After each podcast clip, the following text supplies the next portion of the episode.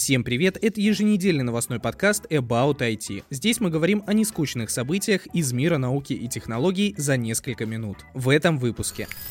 Россия чаще всех стран вместе взятых просит Google удалять нежелательный контент. Mail.ru переименовали в ВК. Google пытается проучить Epic Games в суде, и это у них неплохо получается. Появились изображения нового MacBook Pro с челкой, которые покажут уже 18 октября. Киноэкипаж фильма «Вызов» успешно вернулся с МКС на Землю.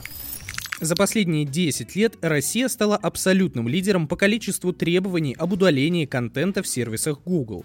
С 2011 по 2020 год российские ведомства отправили корпорации 123 606 запросов. Это 60,6% от общего числа уведомлений среди всех стран. Как пишет BBC со ссылкой на отчет Google Transparency Report, в этих запросах они просили удалить более 950 тысяч единиц контента из разных разных сервисов компании, в основном веб-поиска и YouTube. Чаще всего правительство присылает требования об удалении ссылок на страницы с запрещенной в России информацией, например, пропагандой наркотиков или суицида. Такую динамику сама Google объясняет вступлением в силу поправок в закон об информации, которые были приняты в 2017 году. Они обязали поисковики удалять ссылки из выдачи по требованию Роскомнадзора. Напомним, что с начала года Google оштрафовали на 39 миллионов рублей за отказ удалять запрещенный контент и локализовать данные.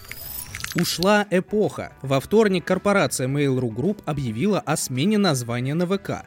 По словам пресс-службы, дело в узнаваемости бренда, который знаком практически всем россиянам. В связи с этим к следующему 2022 году ряд сервисов ждет ребрендинг. Юла превратится в ВК-объявления, Лавина в ВК-знакомство, а Бум в ВК-музыку. А лидерские проекты, например, Почта Mail.ru или Одноклассники переименовывать не будут. Зато рядом с их логотипом будет красоваться эмблема проект ВК. 13 октября в среду Google подала встречный иск, в котором указано, что когда Epic Games заключала контракт о выпуске своих игр в Play Store, она изначально не собиралась выполнять его условия. Напомню, что летом 2020 года Epic втихую встроили в Fortnite систему прямых платежей, чтобы не платить комиссию Google. Напомню, что летом 2020 года Epic втихую встроили в Fortnite систему прямых платежей, чтобы не платить комиссию Google. После этого игра была удалена из Play Store. Вот цитата из судебного иска. Дело в том, что Android — это свободная платформа с множеством разных магазинов приложений, но разработчикам и пользователям совершенно не обязательно их использовать. Каждый издатель сам выбирает канал распространения. Довольно странно обращаться к Play Store, чтобы разместить там свою игру, зная все условия заранее, а потом их нарушать, якобы они несправедливы. Не согласиться с этим сложно. Юристы Google хотят, чтобы Epic возместила все расходы и издержки, а также запретить компании использовать свою платежную систему в мобильной Fortnite. В субботу, 16 октября, в китайскую соцсеть Weibo слили фотографии крышки дисплея нового MacBook Pro 16, который должны показать уже завтра, 18 октября.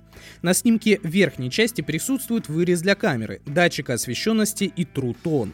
Интернет сразу заговорил, что у нового MacBook Pro будет челка на лад iPhone. Сразу всех успокою, нет, никакой челки там не будет. Такая конструкция просто не оправдана в MacBook. В конце концов, у iPad, где есть Face ID, челки-то нет, потому что все датчики уместили в одну зону, прикрытую относительно широкой рамкой. Не удивлюсь, если экран новых MacBook будет закруглен по краям и будет таким образом повторять iPad Pro, что, на мой взгляд, более вероятно. Сегодня утром, 17 октября, экипаж с актрисой Юлией Пересильд, режиссером Климом Шипенко и космонавтом Олегом Новицким вернулся на Землю. Прямую трансляцию вел Роскосмос на своем YouTube-канале. Команду встретил глава Роскосмоса Дмитрий Рогозин и генеральный директор Первого канала Константин Эрнст. Съемочная группа фильма «Вызов» провела на борту МКС 12 дней. За это время они успели отснять около 40 минут экранного времени. Пересильд и Шипенко подготовили к полету полету всего за три месяца, хотя раньше подготовка космических туристов занимала почти год. В интервью после приземления Юлия призналась, что ей было немного грустно возвращаться на Землю. Подробности о процессе съемок расскажут 19 октября на пресс-конференции. А на этом все. Не забывайте подписываться на подкаст, мой YouTube-канал Подогрейкин и соцсети. Ссылки на все найдете в описании. Услышимся с вами уже на следующей неделе.